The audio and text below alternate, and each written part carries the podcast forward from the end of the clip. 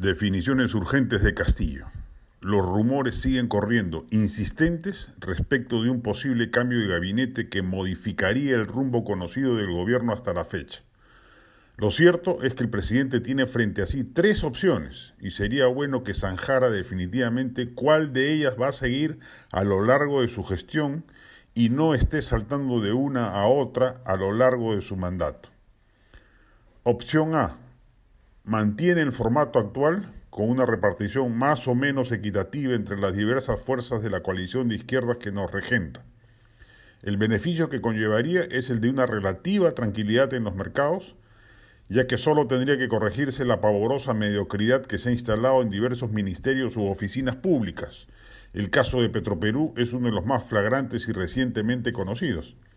El problema es que esta opción no genera la suficiente confianza como para desatar una vorágine inversora que aproveche el extraordinario momento de los precios internacionales que, a pesar de la medianía del régimen, ha disparado los valores de la minería o la pesca. Se anuncia por ello un récord tributario para este marzo entrante. Opción B.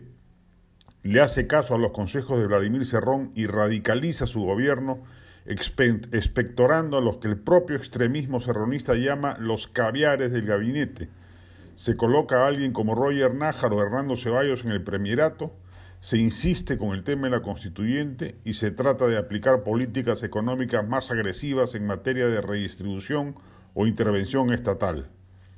El beneficio sería que fortificaría la representación política de un gobierno que fue votado precisamente para que haga eso, y cerraría así la brecha creciente de potenciales crisis políticas futuras.